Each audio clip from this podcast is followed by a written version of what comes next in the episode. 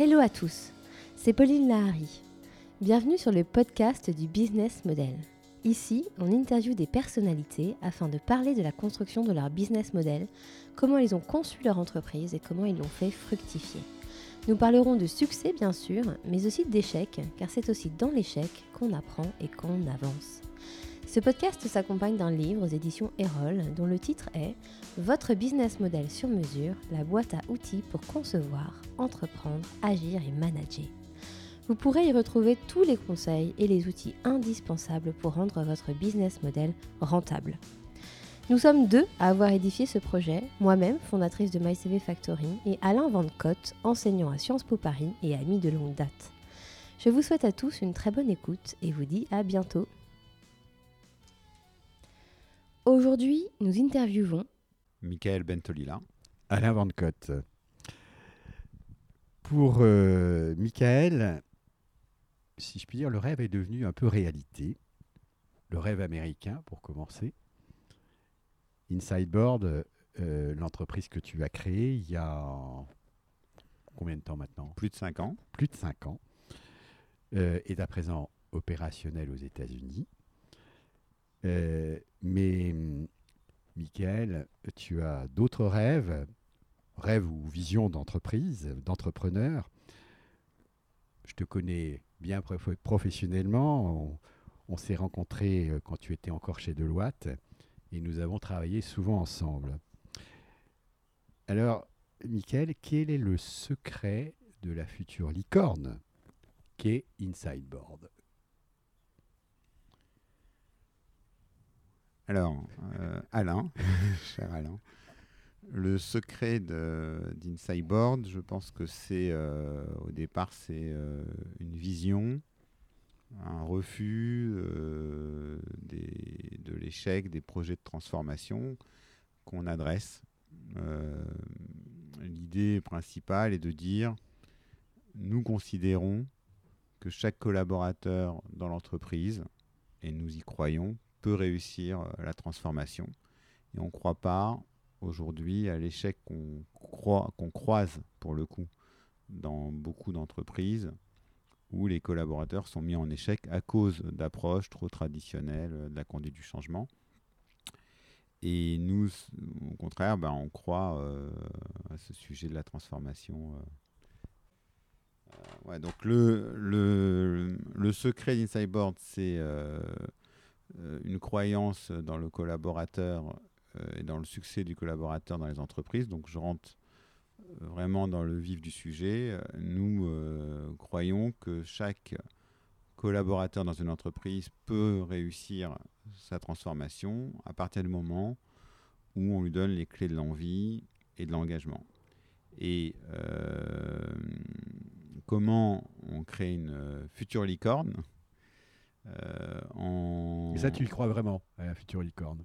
Oui, oui, oui. Euh, moi, je suis persuadé que Insideboard euh, n'est qu'au début de son histoire et va aller très loin. Euh, la preuve en est la forte attraction d'Insideboard sur le marché, sachant qu'on a surtout attaqué le marché français, qu'on n'est qu'au début du marché américain et que chaque fois qu'on décide euh, de rentrer dans un vertical euh, business. Par exemple, aujourd'hui, on a beaucoup attaqué le, vertical de la transformation de la relation client pour les grands groupes. On choisit euh, un ou deux champions technologiques. là, je commence à donner quelques recettes. On choisit des acteurs majeurs de ce secteur et d'autres plus petits, locaux. Donc, par exemple, on va choisir Deloitte on va choisir euh, Accenture, on va créer des partenariats avec eux. Et, euh, ensuite, les clients vont nous identifier comme faisant partie de ce vertical euh, business et avec qui elles pourront travailler pour réussir leur transformation. Donc la focalisation, c'est un des points clés du business. Il faut aller là où on a le plus de chances de réussir. euh, là on est le meilleur au départ. Et une fois qu'on a prouvé qu'on est bon dans un endroit donné, c'est ce qu'on ce qu'on a fait, euh, ben, on peut commencer à attaquer d'autres verticaux. Alors euh, dans notre secteur, exemple, il y en a beaucoup. dis- tu dis être bon dans un endroit donné. euh, concrètement, ça, ça a été quoi dans l'histoire d'Insideboard Alors concrètement, euh, tous les projets de transformation dans lesquels on a démarré, c'était des projets d'animation de la relation client dans euh, les entreprises. Donc concrètement, une grande entreprise dans l'automobile, par exemple, voulait euh, mettre en place un programme de satisfaction de ses clients, euh, voulait mettre en place un outil euh, technologique CRM euh, pour mieux gérer la relation avec ses clients. Et ce qu'elle sait, c'est que pour que ça marche, il faut que les employés et les, concessions de cette euh, Adhère. Oui. voilà, adhèrent et, et, et qu'ils savent très bien que le problème il n'est pas technique. Aujourd'hui, euh, euh, tous les outils qui sont sur le marché sont très simples. Euh, les, les éditeurs ont travaillé énormément euh, tout ce qui est le- le- l'usage de leurs produits. Donc quand on utilise Salesforce aujourd'hui, en réalité, il n'y a pas besoin de formation. Ok. Et réussir, ça veut dire, bah oui, on, acte qu'il n'y a pas besoin de formation. Euh, nous considérons que le problème de, de l'engagement, c'est pas la formation, c'est justement l'engagement, c'est la motivation. Et un salarié, un collaborateur d'une entreprise, euh, s'il comprend le sens du projet, euh, va réussir sa transformation parce qu'il est engagé et, et motivé. Et donc ça change tout, c'est un nouveau paradigme, c'est ce que nous on a mis en place euh, avec mon frère. On a, on a arrêté les approches push dans les entreprises où on dit voilà, il faut vous former, euh, regardez le dernier euh, plan de com qui ne marche pas, pour aller vers une approche que les Américains appellent le pull, où c'est le collaborateur qui va vers le projet de transformation. Donc dans notre cas, par exemple, c'était les concessions qui demandaient à faire partie du programme de transformation parce que euh, on a créé autour de ce programme de l'envie. Donc comment on, a fait? Bah, on, a, on a mis en place une plateforme qui est la plateforme Insideboard. Et cette plateforme, elle recrée à l'intérieur de l'entreprise euh, une animation marketing où chaque euh, collaborateur, dans ce cadre-là des concessions, vont pouvoir utiliser le levier d'engagement qu'elles jugent le plus pertinent, le gaming, et peut-être la formation, mais pas sûr, euh, la gestion des ambassadeurs, euh, la notion de KPI, donc pour voir la mesure de leur succès, donc pour pouvoir progresser, se comparer. Et on l'a pas fait seul, on l'a fait avec des partenaires euh, donc technologiques à chaque fois. Donc Et on va y revenir Voilà. à ça, Michael, si tu veux Et bien. intégrateur. On y reviendra. Euh, juste avant, pour revenir au, au tout début, euh, comment, comment on passe d'une situation euh, plutôt confortable de euh, senior manager chez Deloitte à une situation un peu plus précaire, au moins au début, euh, en, créant, en créant son entreprise. Ça vient de loin? C'est quelque chose qui vient de loin? Et comment ça se, comment ça se passe? Alors, c'est vrai qu'il faut beaucoup de courage pour euh, quitter le confort des grands groupes. Et et c'est honnêtement, c'est pas donné à tout le monde.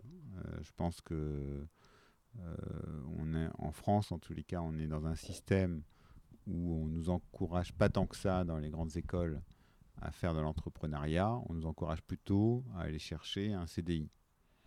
Et, euh, et je me souviens très bien que dans mon cas, ça fait plusieurs fois que j'ai voulu créer une boîte. Et à chaque fois, ça a démarré en disant non, mais attention, tout le monde autour de toi, tu es, bien confortable, tu as un bon job, tu as un bon diplôme, j'ai fait Dauphine, euh, tu es considéré comme euh, un fast tracker, c'est-à-dire que tu vas plutôt vite dans ta carrière. Qu'est-ce que tu vas t'emmerder à aller euh, te mettre en difficulté avec ta famille? Pour, créer des, pour créer une entreprise. Et en plus, en France, tout le monde te dit que c'est difficile de créer une entreprise. Alors malgré tout ça Et malgré tout ça, il y a une envie qui est plus forte que toi. Donc, et, et, qui fait que tu vas mal dormir pendant quelques temps. Et puis, à un moment donné, tu vas, tu vas te réveiller un matin en disant, moi c'est ça qui m'a qui m'a le plus euh, marqué en disant non mais j'ai pas du tout envie de me retrouver euh, un jour euh, dans un lit d'hôpital vieux en me disant mais j'aurais pas créé, j'aurais juste suivi la voie qui m'était tracée, j'aurais pas suivi mes instincts de création, donc j'aurais pas réalisé ma vie, j'aurais suivi la vie des autres. Et, et, moi, être créateur de ma vie, c'était vraiment euh, quelque chose d'important. Et c'est vrai que c'est là où il faut du courage. Euh, alors certains appellent ça la crise de, la trentaine, de la quarantaine. Euh, mais moi, en tous les cas, j'ai bien mis en place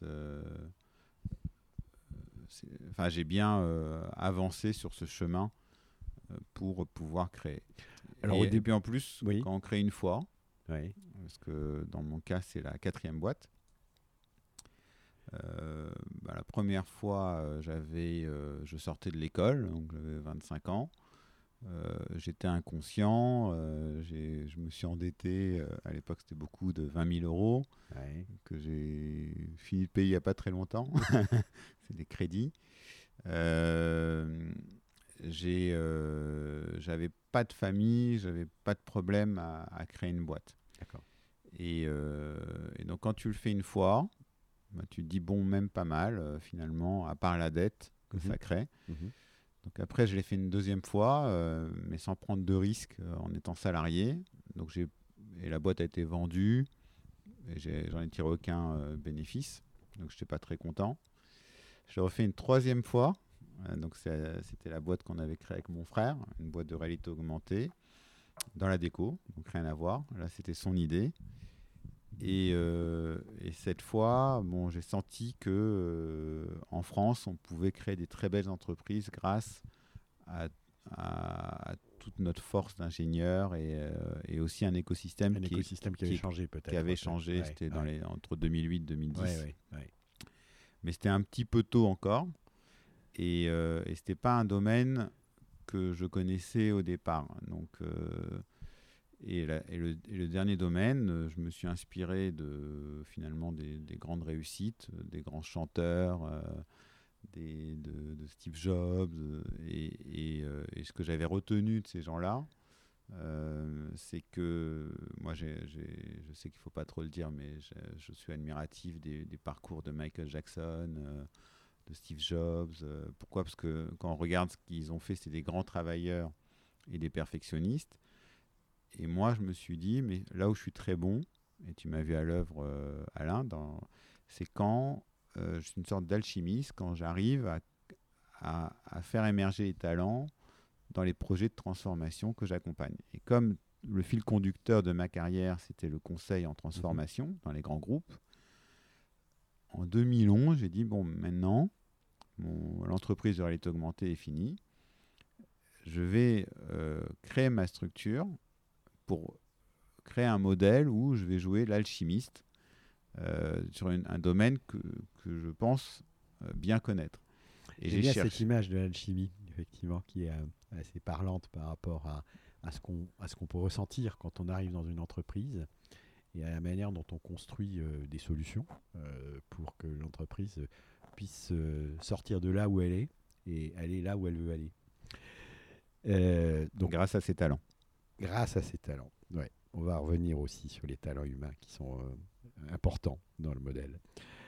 Euh, donc les débuts d'Insideboard, il y a, il y a cinq ans, euh, bon, on le disait tout à l'heure, il y avait sans doute un peu de précarité quand même, ou pas trop. Qu'est-ce quoi Qu'est-ce qui a fait que, pour parler trivialement, la mayonnaise a pris? Alors, par rapport à mes entreprises précédentes, donc là, euh, l'entreprise précédente, le modèle, c'était on ne gagne pas d'argent euh, au début, les fondateurs ne sont pas payés, et, on, attend de créer de la valeur dans l'entreprise. Là, ce que j'ai fait, je me suis pris autrement. J'ai appliqué le modèle euh, euh, Lean Startup, en fait, où je me suis, où j'ai été voir les, premiers clients, les premiers partenaires, et je leur ai dit voilà, vous savez que je suis bon sur la transformation. J'ai déjà cette approche de créer de l'envie dans l'entreprise. Maintenant, je veux la rendre digitale. Donc, je veux créer la première. Euh, ouais, je raconterai l'histoire de la première plateforme de conduite du changement, euh, mais euh, je la raconterai un peu plus tard. Et j'ai été voir les clients et les partenaires. Je leur dis voilà, faites, faites-moi confiance. Je me mets avec mon frère. Lui, il sait faire les produits. C'est un ingénieur data science. Moi, je connais la transformation et j'ai une approche marketing, j'en ai déjà fait. Et les clients ont tous payé des pilotes, en fait, c'était même pas les pilotes, ont payé InSideBoard euh, pendant 2-3 ans, dans lequel on a testé euh, le modèle et réussi en plus la transformation auprès de leurs collaborateurs. Donc on n'a pas eu la précarité euh, de l'entrepreneur puisqu'on s'est fait financer. donc on a, on a été chercher la confiance des personnes avant. Voilà. Par une sorte de démonstrateur qui Par un euh, démonstrateur qui, était, euh, euh, qui était vraiment fait en, réalisé en une nuit. Donc les clients, ils nous ont demandé est-ce qu'on pouvait connecter les datas. Mon frère a créé un petit algorithme en une nuit et il a dit, vous voyez, on est capable de le faire. Et, donc, je pense que tout était basé sur notre crédibilité et la confiance des acteurs. Mais ce n'était pas facile. Hein. Il a fallu se battre, bien sûr. Chaque, client payant quand même un montant euh, important. On est dans le B2B, euh, plusieurs centaines de milliers d'euros. Euh, évidemment, il a fallu passer par phases, des phases d'appel d'offres, de gestion de la sécurité. Donc on a, on a eu toute une grande entre start-up, on va dire, dès la première année. Et surtout, on n'a pas, on pas cherché. C'est-à-dire, vous étiez d'emblée dans la cour des grands, si je puis dire. Voilà, c'est ça. D'accord.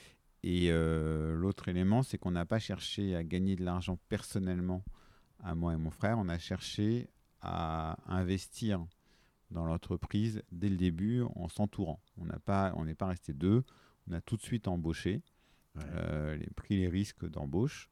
Euh, alors qu'autour de nous, tout le monde nous disait, voilà, il faut, faut, rester seul le maximum. Et nous, on savait qu'il fallait surtout pas rester seul, parce que si on reste seul, on ne peut pas développer. Mais est-ce que ça veut dire que vous êtes endetté au départ pour pouvoir embaucher pour euh, Ça veut dire qu'on a effectivement euh, mis nos économies, toutes nos économies, euh, sur la table au départ. D'accord. Et on ne s'est pas endetté parce que on, a, on avait déjà eu une, une expérience où on avait perdu de l'argent. donc, avec mettre ses familles en difficulté, c'est pas évident, franchement. Euh, donc on a, on a décidé de ne pas s'endetter, mais on a mis nos économies pour miser sur le futur, sur une idée auquel on croyait. Et comme on avait euh, des grands groupes euh, auxquels voilà, on, rend hommage, comme PSA ou Deloitte, qui ont cru en nous, on a pu commencer à investir avec eux. notre argent plus celui des clients a fait qu'on a pu créer de l'emploi en même temps c'est là où je me suis vraiment aperçu aussi du rôle sociétal hein, d'une mmh. entreprise. Mmh. Euh, c'est quand même de donner la chance à des jeunes euh, et des moins jeunes, parce qu'on a aussi des moins jeunes chez nous. Euh, nous, on n'hésite pas à embaucher des gens qui ont plus de 50 ans, c'est pas un problème. à partir du moment où ils ont encore le feu sacré, l'envie et, et, de l'expérience. Ok.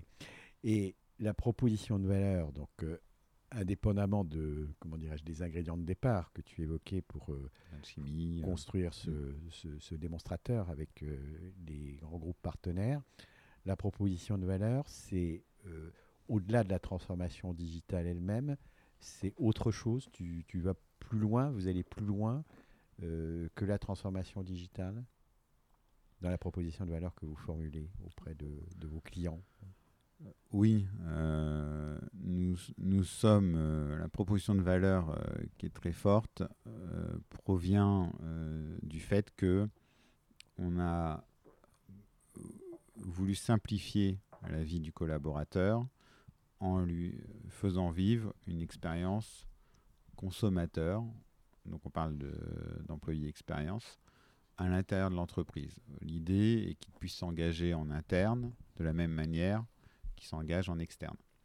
Et pour ça, on a créé une plateforme qui lui permet de, trouver tous les leviers d'engagement euh, qu'il retrouve à l'extérieur. La proposition de valeur très forte que tout le monde a acheté. Euh, on, a, on, a, deux secrets. On a d'abord, on, a fait du marketing, on a fait de la conduite du changement, et on a fait euh, de la data et du produit grand public. Moi et mon frère réunis. Donc la proposition de valeur, elle est déjà multipliée par deux parce qu'on est deux cerveaux. Et ensuite, elle est euh, liée à l'intelligence artificielle qu'on a mis dans la plateforme. C'est-à-dire que notre moteur de recommandation, nos moteurs de recommandation basés sur l'intelligence artificielle, permettent de personnaliser à 100% l'expérience du collaborateur. Ça veut dire qu'on va lui donner le bon levier d'engagement dont il a besoin au bon moment. On ne va pas pousser de la formation si quelqu'un n'est pas sensible à la formation. On ne va pas pousser du gaming si quelqu'un n'est pas sensible au gaming. Ça, euh, c'est vraiment euh, le gros changement.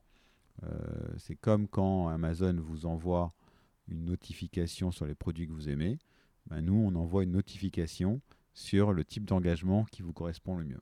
Et ça, ça marche très bien. Ok. Et il y a une évolution, il y aura une évolution de cette proposition de valeur au vu de, du parcours d'Insideboard L'évolution, c'est que plus on avance, plus le moteur d'intelligence artificielle est apprenant et donc euh, très puissant. Euh, il, détecte euh, les comportements de plus en plus rapidement. Euh, il, il, crée aussi des nouveaux leviers d'engagement. On détecte chaque jour des nouveaux leviers d'engagement. par exemple, comment gérer des influenceurs de manière naturelle dans une communauté au sein d'une entreprise. Mais les bons influenceurs, pas ceux qui veulent pas du projet, mais ceux qui, aiment, qui veulent du projet. Et, et ensuite, il y a toute la partie scalabilité. Mhm. Donc euh, le fait de pouvoir travailler avec des grands groupes et les accompagner dans le monde entier. Donc on a créé euh, le multilangue. Et la scalabilité, on la retrouve aussi dans les projets. Ça veut dire que quand un client comme PSA nous achète sur un projet, finalement, il va nous dire, mais est-ce que vous pouvez pas aussi animer mon programme sur mes tablettes, par exemple, puisque c'est les mêmes collaborateurs. Et InSideBoard, du coup, a créé une plateforme multi-projet où euh, on devient la plateforme de référence pour tous les projets de transformation, avec une seule méthode homogène pour euh, le collaborateur, une seule euh, plateforme pour ce collaborateur, et il a plus à aller chercher son module de formation dans un, un outil de e-learning, sa documentation dans un document, et en plus, ça change de projet en projet. Donc nous, on simplifie la vie du collaborateur, du manager du changement, donc euh, on lui fait gagner à peu près 50% de son temps. Et plus on va avancer, plus le ROI va être important, puisque plus on va avancer, plus le moteur d'intelligence artificielle va rendre euh, les, les leviers d'engagement plus pertinents, et donc on va faire gagner du temps à celui qui gère le changement.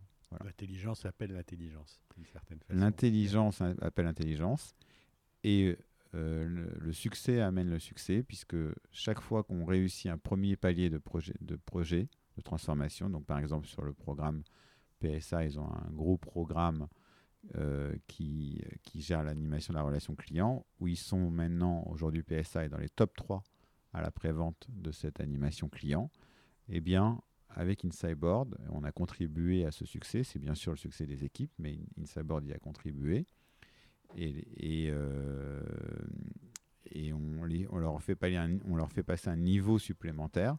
Donc ils vont maintenant aller un peu plus haut dans leur engagement pour ce programme de relations clients. Et on va également, enfin pas nous, mais le, le programme PSA, va leur dire, bah voilà, on a un nouveau programme maintenant. Euh, on peut passer à un autre programme parce que vous avez déjà atteint le niveau attendu pour celui-ci. Donc plus on réussit, plus l'entreprise peut se transformer de manière effective. Et ces, programmes-là sont juste une question de vie ou de mort pour les entreprises. Ça veut dire que si elle ne se transforme pas, si elle ne met pas euh, le bon programme digital ou pas, c'est pour ça qu'on va plus loin que le digital, l'entreprise peut perdre tous ses clients, peut euh, fermer une usine, etc. Alors tu parlais de, scalabilité, en particulier de, de scalabilité à l'international. Euh, Insideboard a à présent des bureaux à l'étranger. Vous êtes où? Donc à New York et San Francisco.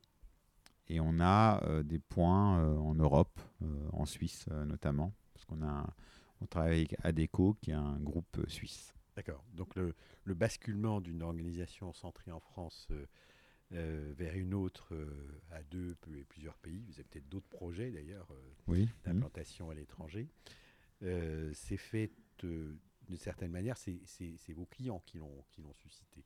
Par exemple l'implantation à Los Angeles ou à à San Francisco et, à, New York. Euh, ça s'est passé comment? Ça s'est passé sur quelle opportunité? Avec quelle opportunité? Ah ben, En fait, il euh, y, a un constat, euh, c'est qu'on n'a créé aucun grand champion technologique depuis 30 ans en France et en Europe. Et pour pouvoir le faire, il faut pouvoir mettre un pied aux États-Unis.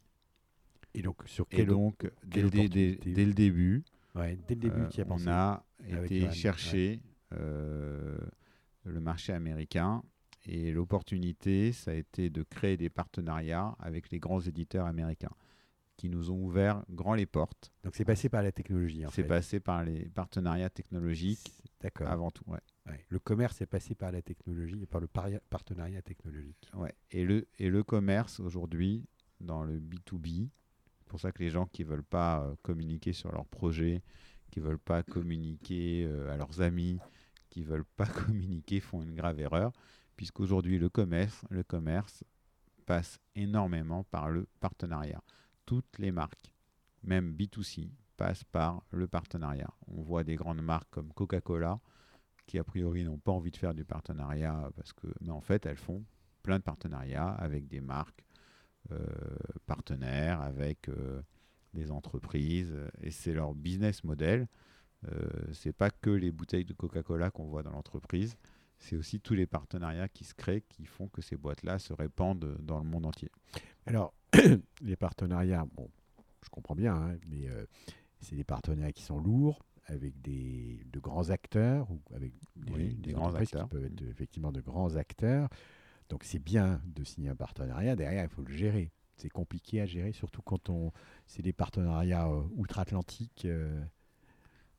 Les, alors entreprises euh, américaines à San Francisco suivent toutes le même modèle, celui d'Apple. D'ailleurs, c'est quand le marché américain, par rapport à sa difficulté, quand on y va, c'est pas un marché, il est grand dans sa taille, mais les acteurs, par exemple à San Francisco, euh, Steve Jobs euh, connaissait très bien le, patron actuel de Salesforce, euh, Marc Benioff, et ils prenaient leur café le matin ensemble avec Mark Zuckerberg. Et, donc, comme nous, on prend à Neuilly-sur-Seine un café avec un acteur Accenture ou euh, et, donc leur écosystème euh, finalement est accessible et ils se ressemblent. Donc euh, les recettes, c'est qu'ils ont créé des, apps, des App Store. On ne sait pas qui l'a créé le premier. Des, interfaces ouvertes avec le reste du monde pour communiquer avec le reste du monde. Et, et ils sont organisés pour ça. Donc les, les, entreprises technologiquement ont permis de, créer des partenariats. Et il y a quelque chose qu'ils ont et qu'on n'a pas. C'est que si vous voulez rencontrer le patron euh, d'Oracle ou de Salesforce euh, aux États-Unis ou d'Accenture, il suffit de, bon, bien sûr, de se faire recommander, d'envoyer un petit mail et vous avez votre demi-heure pour parler avec le patron. Ok mais quand même un partenariat avec un, de très grand, quand on est soi-même, euh, pardonne-moi, encore pas très grand, euh, mm. je ne dis pas tout petit, mais pas très grand, il n'y a pas un risque de déséquilibre euh, dans la gestion opérationnelle de ce partenariat? Pour que ça fonctionne, je comprends. Donc tu veux le secret du partenariat, c'est d'être focalisé euh, et d'être prêt soi-même à gérer la, la suite du partenariat. Parce que nous avons eu la chance d'avoir eu la- les grands groupes, les grands partenaires, aujourd'hui comme Accenture, comme Deloitte, comme EY, et des grands groupes euh, comme PSA ou Audi ou Adecco qui nous ont ouvert les portes, et des grandes entreprises technologiques comme Microsoft, Mhm. Salesforce, ServiceNow, euh, voilà, qui nous ont ouvert les portes. Mais encore faut-il être prêt. Donc, nous, quand on a enfoncé les portes, on les a enfoncées quand on était prêt à investir, quand on était prêt à mettre les équipes nécessaires pour créer le partenariat. Puisque c'est la partie opérationnelle du partenariat qui pêche, c'est pas euh, l'ouverture. Les gens, en général, euh, même si c'est un peu plus difficile en France qu'aux États-Unis, vous ouvrent les portes via, via du réseau. Euh, mais il, faut juste se focaliser. Donc nous, on s'est beaucoup focalisé sur la relation client. Et naturellement, euh, les acteurs ont dit, bon, ben, on voit qu'une cyborg est volontaire sur ce segment, on va les aider. Est-ce qu'ils sont capables de réussir? Donc, tous, ils ont testé des programmes avec nous, des projets avec nous. D'accord. Donc ça veut dire que quelque part, le partenariat, bon, il y a des aspects financiers certainement. On, on reviendra sur le, le financement de, de, de tout cet ensemble.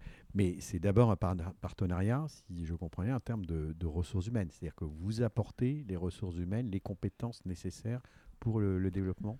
Non, je me Non, suis mal exprimé. Euh, le partenariat, nous sommes une boîte technologique, un éditeur, Ouais. 100% éditeur. Et ce qu'on apporte, c'est le savoir-faire dans l'adoption. L'adoption, c'est un sujet majeur Mhm. pour les éditeurs. Elle veut- euh, les- par exemple, Salesforce veut que son produit soit bien utilisé. Et un, part- un client veut réussir son projet de transformation. Et un, un intégrateur comme Accenture ou Deloitte a envie que le projet réussisse. Donc nous avons une proposition de valeur très forte, puisqu'on on fait partie, on est les seuls aujourd'hui dans le monde à gérer dans son intégralité la problématique de l'adoption. Puisque c'est un sujet très complexe, puisque ça touche à l'humain. Et on ne le traite pas que par la formation, et ça tout le monde l'a compris, Bien sûr. on le traite par, Oui, oui. euh, par un autre, une autre approche plus basée sur le, le- la consumer experience. Alors l'humain, ça commence aussi par euh, ses propres ressources humaines à, à soi, à- Mhm. à, une cyborg. Euh, Il y a une équipe qui fait combien de personnes aujourd'hui? Donc aujourd'hui, on est euh, plus de 80. euh, donc ça, c'est vrai que ça fait plaisir de, de dire ce Ouais. chiffre. Ouais, Et on, on double chaque année, hein, clairement. D'accord. Euh, on est euh, en France, on va arriver vers les 60 personnes et plus de 20 personnes à l'étranger, entre le offshore et euh, le nearshore, on va dire, Mhm. et, euh, et les États-Unis. D'accord. Et euh, le recrutement en France, c'est facile? C'est facile de gérer ensuite euh, la, euh, tout le, le côté euh, fidélisation euh, Comment ça se passe? On peut euh, être fier euh, chez Insideboard puisqu'on a reçu le, le label Happy at Work et, euh, et chez nous on a un taux de turnover euh, qui est proche de zéro en fait. D'accord. Euh, il y a une grande fidélisation des équipes puisque on applique à nos équipes ce qu'on applique à nos clients et on table sur le potentiel de nos équipes. Donc chez Insideboard, on devient beaucoup plus vite responsable.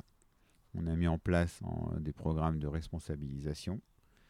Euh, les objectifs de l'entreprise sont très très clairs. Chacun sait où l'entreprise va euh, pour l'année 2019 et, même 2020. On a quelques indicateurs qu'on partage qui sont porteuses du sens. Donc par exemple, euh, cette année, on a un grand enjeu sur la satisfaction des clients. On veut que 100% de nos clients soient satisfaits. Donc toutes les équipes InSideBoard vont travailler autour de ça. Et d'ailleurs, on a eu le label ScoreFact de Ouais. satisfaction des clients qui montre que 100% des clients sont satisfaits. Donc quand l'entreprise euh, est focalisée sur des objectifs clairement identifiés, c'est la même chose dans les programmes de transformation, euh, l'animation se fait autour de ça. Et, euh, et on a un deuxième euh, levier, un deuxième objectif annuel depuis le départ, c'est également que 100% de nos employés soient satisfaits. Et donc on a eu, une, euh, on a mis en place un- une, politique de d'employee satisfaction, euh, de NPS s'appelle, où euh, ils peuvent nous noter de 1 à 10 pour qu'on soit en process d'amélioration continue et qu'on puisse voir s'ils vont nous recommander. Et donc là, les derniers résultats de l'enquête, c'est 100% de nos collaborateurs nous recommandent, euh, peuvent, sont prêts à nous recommander pour embaucher un autre candidat. Ce qui fait que la moitié de nos candidats vient des recommandations. Ah oui, donc il y a, il y a un côté euh, un peu cooptation. Et beaucoup de euh, cooptation. qui, qui- qui est important. Ouais. Il y avait des qualités. Qu'est-ce qui fait qu'un euh, les- que- quelles sont les qualités de, des collaborateurs euh, d'Insideboard, celles que tu recherches, à toi ou Johan, celles que vous recherchez quand vous recrutez? Mm, Bon, j'imagine que tu délègues un peu quand même sur la partie recrutement, Beaucoup. mais Euh, non, pas tant que ça. attends que ça. Oui, oui, je suis pas surpris. Je suis pas surpris. Sur le recrutement, euh, je, je- je suis de très près chaque recrutement, y compris euh, technique. D'accord. Et donc les qualités qui sont qui sont derrière? Il y a des qualités humaines. on veut que les gens soient engagés. Donc on recherche des gens engagés qui puissent bah, travailler euh, euh, non pas selon euh, un créneau horaire. On, on a des créneaux horaires normaux, mais qui puissent travailler selon euh, leurs croyances euh, dans euh, leurs tâches au quotidien et dans l'entreprise et les clients. Donc on cherche des gens qui ont tous le service client, y compris chez les équipes techniques. Parce y que, compris chez les équipes et, ouais, ça c'est vraiment important pour que le produit soit en permanence lié aux, aux besoins du client et non pas euh, un produit qui soit créé dans, dans- dans son coin. Et sur euh, les 80 salariés, c'est quelle est la part entre la, la partie euh, technique, techno, et puis la partie client? Ah, bah, c'est 60% euh, technique techno. D'accord. Euh, 20, euh, 20% c'est autour de, du client. Donc on a, Ouais. on a quand même une équipe de customer success pour nos clients et nos partenaires pour les aider à bien prendre en main la plateforme Insideboard et euh, l'utiliser au mieux chez les clients. Et le reste, c'est des équipes commerciales et marketing.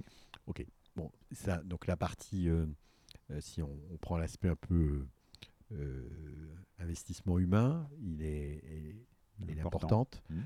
Euh, ça veut dire que vous avez aussi des salariés heureux, entre guillemets. Oui, on a créé ce lieu, euh, par exemple, euh, que tu vois ici, qui est un lieu de partage euh, où, il y a, où on a désiloté l'entreprise. Ouais. On a aussi créé une organisation, ça c'est une bonne pratique que j'hésiterai pas à partager, en squad. On a créé un squad pour le delivery client et un squad pour le produit. Et on a rapproché le marketing Qu'est-ce et les sales. un- un squad Les squads regroupent toutes les compétences de l'entreprise. Donc le squad produit, par le exemple, squadron, en fait. C'est le- va, va recouper euh, l'équipe, euh, la compétence euh, design, le, le besoin du client, l'équipe produit, l'intelligence artificielle, l'infra et, et bien sûr la vision produit que, que mon frère porte dans l'entreprise. Le squad client va regrouper les mêmes équipes mais plus orienté sur le run du client. Et chaque squad est entre je construis le futur, donc je crée des, des- des génériques, des, des fonctionnalités euh, génériques pour aujourd'hui et en même temps pour demain. Et Donc c'est très, euh, très scalable, c'est un modèle qui vise, une, une squad c'est 7-8 personnes, voilà, qui vise à pouvoir se répéter à l'infini. Dès que tu as un nouveau client, tu le mets dans une squad. Au-delà de X clients, euh, en général c'est 5-7 clients par squad, on crée une on nouvelle crée une squad. squad. Et donc, on recrute euh, finalement par rapport aux besoins euh, du marché.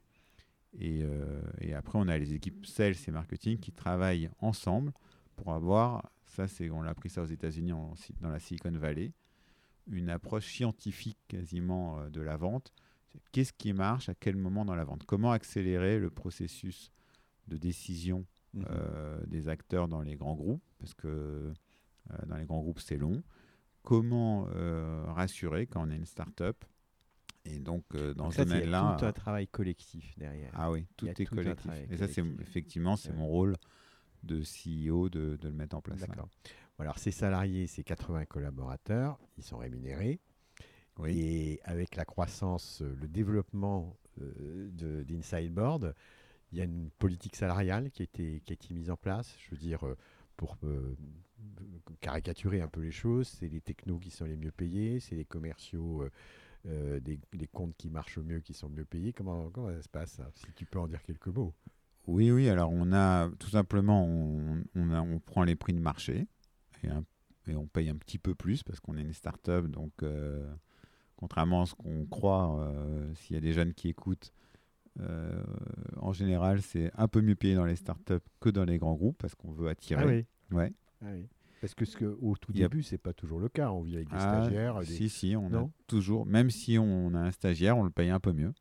D'accord. Euh, on a euh, des avantages que je retrouve plus dans les grands groupes, donc j'incite les grands groupes à le refaire. C'est euh, tout simplement euh, offrir le café. Voilà, le café de qualité, il est bon et euh, il est offert. mettre des fruits à disposition.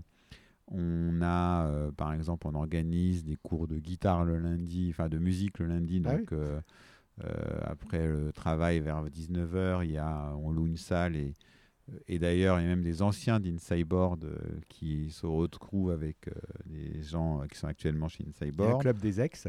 Il y a le club des ex, ouais, des Ouais. alumni. Ouais. Il y, a, euh, il y a des cours de boxe euh, le jeudi, euh, parce que je trouve que c'est un sport qui apporte beaucoup de valeur, de respect, de combativité, mais aussi euh, euh, d'énergie.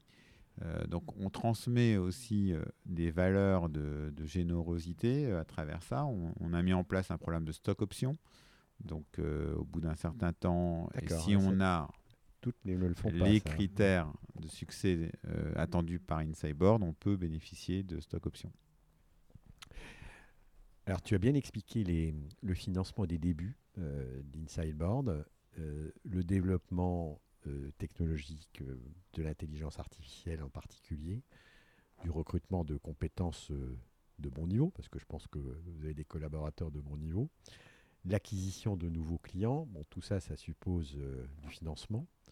Euh, tu as procédé à des levées de fonds, des, des levées de fonds déjà, euh, et tu en envisages d'autres? Alors, évidemment, au bout d'un moment, les stagiaires et, et, Ça ça les contrats pro, Ouais. euh, on les prend, on continue. hein. On continue Mais de prendre, ouais. oui, on, on aime bien d'ailleurs, parce qu'on j'aime bien moi prendre des équipes, euh, chez des équipes qui sont là depuis 5 ans. Donc des équipes qu'on a fait grandir, euh, qui évoluent avec la croissance. Donc euh, on le fait, mais au bout d'un moment, il faut commencer à recruter des seniors. Donc euh, j'ai euh, par exemple un codir euh, qui est extraordinaire, un, un- un CEO, une, euh, une CMO marketing, on a fait venir une DRH, euh, un jeune DAF, un jeune talent. Et euh, tout ça, ça nécessite des dépenses d'investissement. Mhm, On a aussi euh, des super équipes au niveau tech, mhm. et ça, c'est des talents assez chers. On donc, pour, quand on commence à senioriser, euh, il faut d'autres moyens. Ça veut dire qu'on investit sur euh, la seniorisation.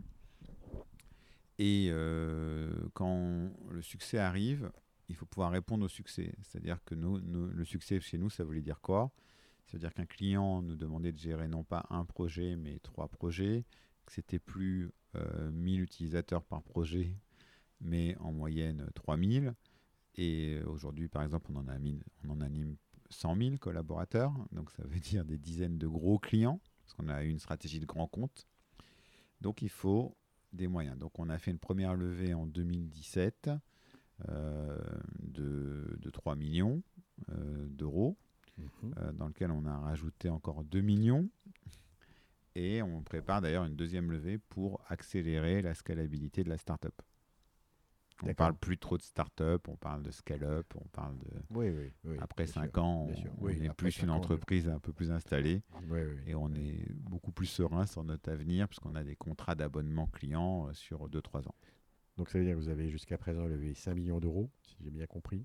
3 plus on 2 a levé, euh, oui, alors on communique en dollars en tout, on a, on- avec les aides BPI euh, qui nous ont aidés, et les banques, les partenaires, euh, on a dû lever autour de 8 millions D'accord. En France en France. En France. Avec un fonds, pour nous c'était important, qui a des connexions aux États-Unis pour nous, pour nous permettre de garder un pied avec le marché américain.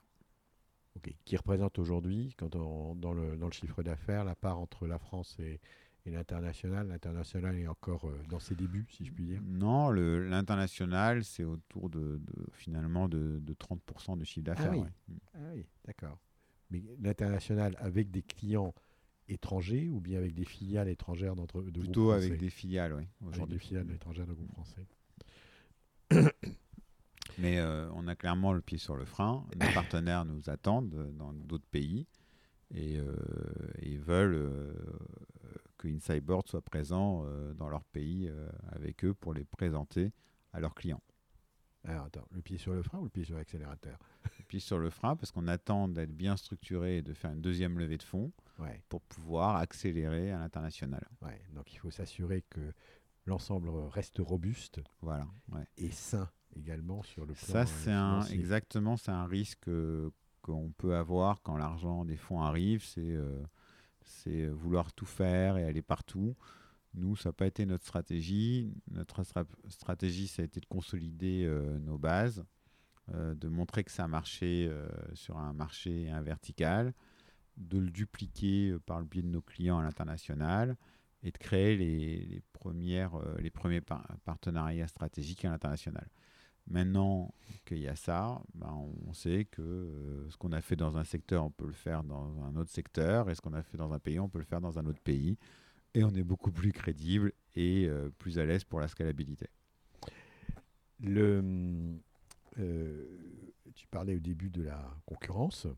Quand on t'entend euh, raconter l'histoire et, développer le modèle euh, de d'Insideboard, on a l'impression que vous êtes un peu tout seul, mais il y a, quand même de la concurrence. Alors, euh, la concurrence, faut... en tout cas, c'est mon, mon état d'esprit avec mon frère. Au départ, bah, il ne faut pas la regarder. Contrairement à ce que tout le monde dit, euh, il faut créer son propre chemin. Et vous étiez un peu les premiers sur la- ce modèle de transformation digitale. Exactement. Euh, y a, euh, on a été les premiers à créer en 2007 la première application de réalité augmentée dans la déco, dans Ouais. une autre boîte. Ouais.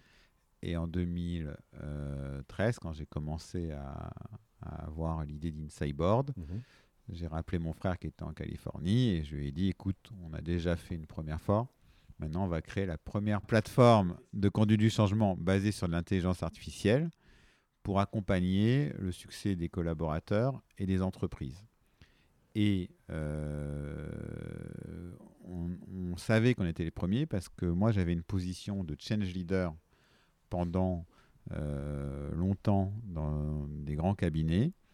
Et à travers mes voyages et prospections à travers le monde, j'ai vu qu'il n'existait pas de plateforme. Mhm. Donc, je me suis dit, il y a quelque chose à faire pour aider ces collaborateurs qui vivent la transformation face à une accélération des projets de transformation digitale. On est quand même sur un marché euh, de plus de 3 trilliards. hein. Ouais, Euh, donc c'est pas un, un petit marché. Mm. Euh, y, a, euh, il y avait une opportunité de marché et il y avait une croyance que notre approche pouvait fonctionner. Donc avec les entreprises qui nous ont fait confiance au départ, euh, les PSA, les Deloitte, les Audi, euh, ben, on, a, on a vu que ça marchait. Puis ensuite, quand on était prêt à commercialiser le, le marché en 2017, euh, là, en 2000 fin 2017, on a commencé à, à communiquer sur le fait qu'on était cette première plateforme de conduite du changement du marché, Mais sans regarder les concurrents. Mais ok, mais les concurrents, euh, ils proposaient d'autres technologies, ils copiaient votre technologie. euh, ou troisième scénario, euh, vous avez cherché à neutraliser tout ce qui pouvait être concurrent en concluant ces partenariats stratégiques avec des grands groupes de, de conseils d'ingénierie, comme tu en parlais, Deloitte, Accenture, etc. Alors, avec les grands groupes, il ne faut pas faire de- d'erreur il faut surtout pas les considérer comme des concurrents, il faut les considérer comme des partenaires. C'est ce que vous avez fait. C'est l'approche Ouais. de Elon Musk, euh, ce qu'il avait retenu de PayPal. C'est euh, je ne fais pas euh, l'erreur de me mettre à dos toutes les compagnies d'assurance, je refais plus ça. Et donc avec Tesla, il a créé plein de partenariats.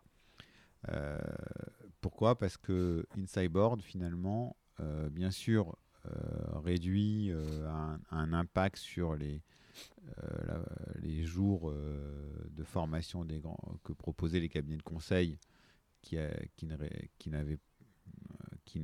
peu avaient peu d'impact sur la transformation. Euh, Insideboard finalement euh, apporte plus de valeur à chaque acteur. Et donc, euh, il vaut mieux arriver avec sa proposition de valeur qu'en disant euh, je suis là pour vous détruire. Ça, ça marche pas très bien et je conseille pas de le faire. Sur les concurrents, c'est, euh, ce qu'on retrouve face à nous, c'est surtout des solutions de e-learning euh, auxquelles euh, nous, on pense que c'est largement insuffisant. C'est de la formation, c'est pas de la transformation. Nous, ce qu'on gère, c'est la transformation et c'est l'engagement vers la transformation. Donc, on va beaucoup plus loin que ces solutions e-learning et le client s'y trompe pas. Quand il a le choix entre les deux et quand il nous connaît, il choisit plutôt Insideboard ou parfois il prend les deux parce qu'il considère que les deux approches peuvent être complémentaires. Voilà. Et donc, euh, sur les concurrents, il faut avancer. C'est vraiment le conseil que je peux donner aux, aux personnes parce que tout le monde nous vous dira que soit votre projet ne marchera jamais, soit ça existe déjà. Si vous pensez que vous avez quelque chose d'unique, euh, eh bien, euh, il faut aller jusqu'au bout de votre idée, la faire tester avec un client. S'il y a un client qui prend et un deuxième qui prend, ça veut dire qu'il y a potentiellement un marché. Et, si- et les gens qui ne réussissent pas, c'est comme dans une course. Quand vous faites le 100 mètres, euh, si vous retournez toutes les 30 secondes, tout- enfin ça ne dure pas 30 secondes, mais toutes les 2 secondes pour euh, voir celui qui court derrière vous, c'est sûr qu'il va vous rattraper. Et puis on risque de tomber. Euh, Là, ce qu'il faut, c'est si vous voyez que votre projet, comme c'est notre cas, euh, a un marché, que ça se cale sur le marché, bah, il faut accélérer, garder votre avance technologique, garder votre avance avec vos clients, euh, consolider la relation client, c'est ce qu'on fait avec le Customer Success, et aller voir des fonds d'investissement ou des partenaires financiers, si besoin, selon les types de business. Dans, le, dans la technologie, souvent il y en a besoin pour pouvoir avoir une, domi- une position euh, de leader et con- pour conserver justement cette position de leader. Et l'idée de, de racheter un concurrent, euh, par exemple dans le domaine de e-learning, pour avoir un, un panel d'offres qui inclut le e-learning, elle vous a trotté dans la tête à un moment donné ou pas du tout? Aujourd'hui, euh, nous avons un levier euh, e-learning, mais du micro-learning beaucoup plus adapté, qui est déjà dans Insideboard. Ah, Vous l'avez internalisé. On a fait. internalisé Ouais. euh, ce levier, mais façon Insideboard. Ça veut dire que c'est euh, de la formation pas à pas en mobilité, par exemple, qui sert euh, quelqu'un qui veut apprendre euh, en quelques minutes un savoir-faire. Pour les solutions e-learning, par contre, on a créé des partenariats. Et donc, tout le contenu qu'elles créent ou leur savoir-faire pour aller dans des e-learning beaucoup plus approfondis, euh, nous pouvons les réaliser avec les clients en partenariat avec les boîtes d'e-learning. Euh, ce qu'on ne veut pas, c'est perdre le collaborateur. Donc, si on doit l'envoyer vers une solution e-learning, on le Mhm. récupère derrière pour lui faire vivre une expérience unique, homogène et simplifiée. Alors, sur un tout autre sujet, euh, Michael, compte tenu de ton expérience professionnelle, de ton expérience des, grands groupes, est-ce que tu trouves que par rapport aux, qualités que tu as commentées, expliquées sur euh, l'entrepreneuriat, sur la, création de, et le lancement et la réussite d'Insideboard, est-ce que tu trouves qu'il y a des points communs qui peuvent être utiles à des patrons de filiales, de grands groupes, qui récupèrent une filiale qui, euh, a du plomb dans l'aile et qui a besoin de relancer. Est-ce que les qualités entrepreneuriales sont un peu de même nature? Oui, euh, moi ce que je constate, c'est que euh, il y a au moins deux qualités euh, communes. C'est La première, euh, que je constate chez les clients ou chez un entrepreneur, il a une vision et il construit un plan d'exécution autour de cette vision. Mhm. Donc c'est sûr que si on ne sait pas le faire tout seul ou la mettre sur papier, il faut se faire aider euh, de consultants euh, ou de personnes euh, spécialisées autour de soi pour mettre en place cette vision et la rendre euh, réelle, opérationnelle, avec les moyens qu'on a. Parce qu'au début, euh, moi, c'est vrai que dans mon équipe, par exemple, tous les matins, il y a quelqu'un qui veut embaucher une nouvelle personne. Et je dis, bah non, euh, on optimise, euh, on ne peut pas embaucher dès que on, a, on, on a des nouvelles idées ou qu'on a besoin de renfort. Il faut travailler les processus d'optimisation. N'importe quel groupe aujourd'hui fait attention à son recrutement. Et pourtant, on double quand même d'effectifs chaque année. Mais il ne faut pas avoir trop de moyens parce que ça rend un peu Ouais. fainéant. Et le deuxième euh, point, c'est que euh, dans notre cas, pour réussir, on a cru dans nos collaborateurs. On a, on a vraiment cru. C'est vous qui les aviez choisis. Quand tu es le patron d'une filiale d'un grand groupe, euh, tu n'as pas toujours des collaborateurs que tu as choisis. Oui, mais, on, mais euh, on, on a finalement le même problème quand on fait venir quelqu'un de l'extérieur, un senior, il vient chez nous, un manager qui a 5 ans ou 10 ans d'expérience ou 15 ans, il n'a pas choisi les équipes qui sont là. Et il ne va pas virer les équipes qui sont en place. Il va devoir faire avec. Donc, c'est la mentalité de l'entreprise. Il sait que quand il va arriver, il va devoir faire avec les équipes qu'il a. Et euh, justement, un des secrets, c'est qu'on ne peut pas repartir d'une feuille blanche. Donc il faut absolument, un, transmettre sa vision, croire, ensuite faire confiance à ses collaborateurs en leur donnant les clés de la confiance.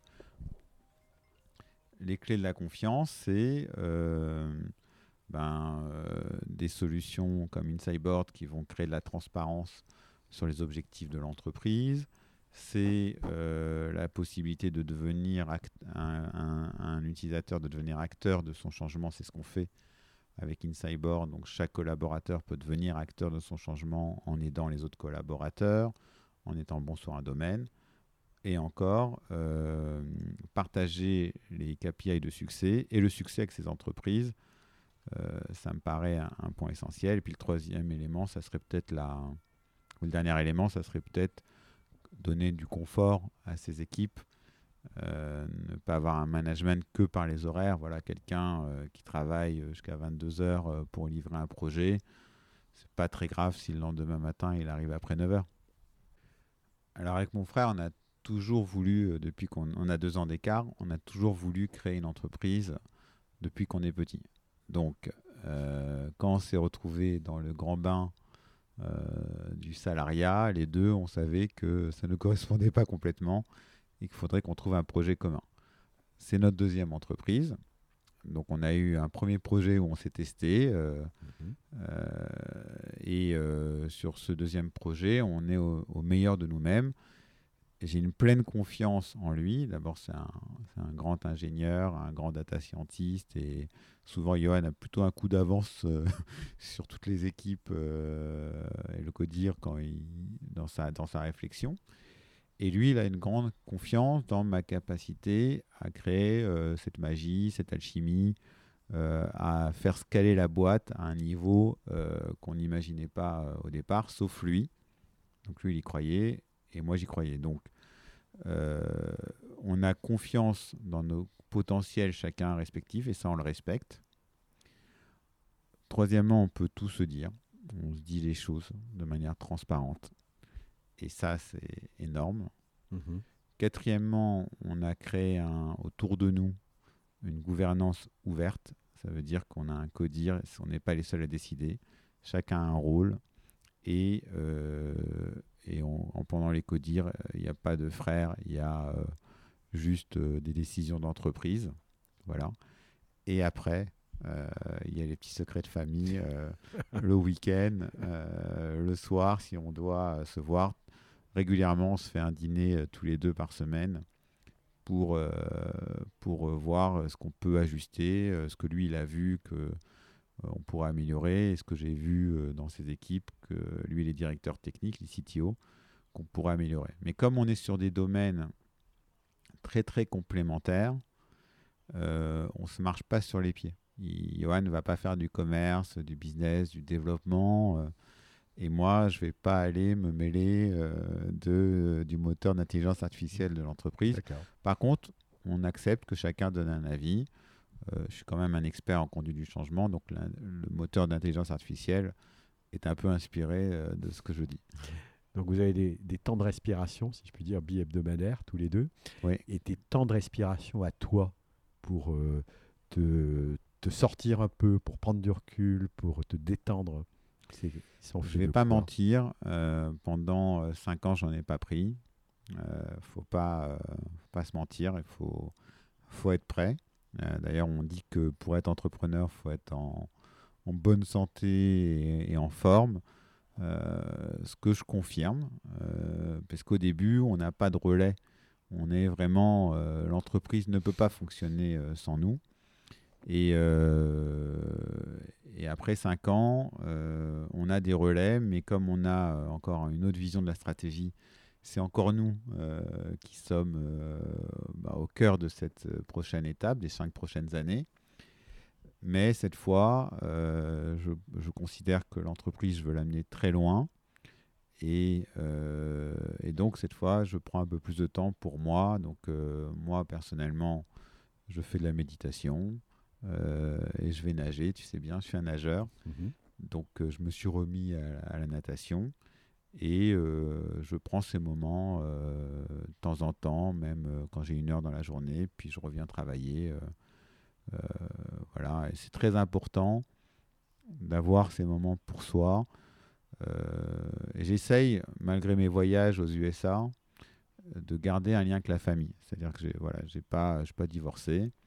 Euh, j'ai gardé ma famille. Beaucoup de copains entrepreneurs ont divorcé.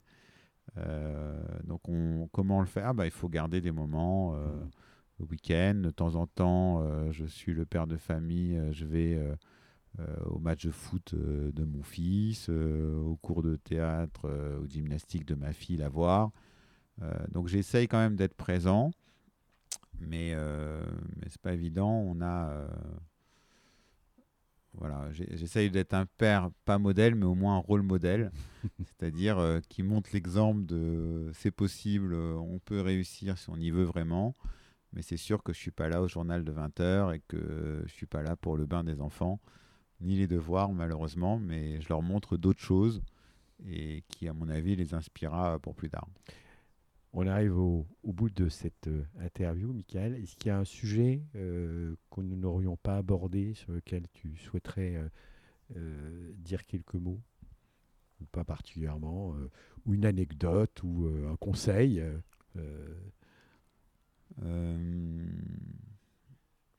Oui, je pense que il y a plein de sujets, mais je pense qu'il ne faut jamais oublier que derrière nous, on fait vivre euh, des salariés. Donc, euh, euh, voilà, votre entreprise, l'entreprise qu'on crée a un rôle social très fort. Donc, il ne faut jamais négliger justement ses collaborateurs. Et le conseil que je donnerais, c'est être capable de, se remettre en cause en permanence c'est-à-dire que même si l'entrepreneur a beaucoup d'ego, et j'en ai, il faut quand même être capable de se remettre en cause en permanence. Puis le troisième que je donne à tous mes collaborateurs et à mes enfants, croyez en vos rêves et ils pourront se réaliser. Merci beaucoup, Michael. Et nous, on souhaite bon vent au secret de la licorne. Merci. Je te dirai ça dans 5 ans.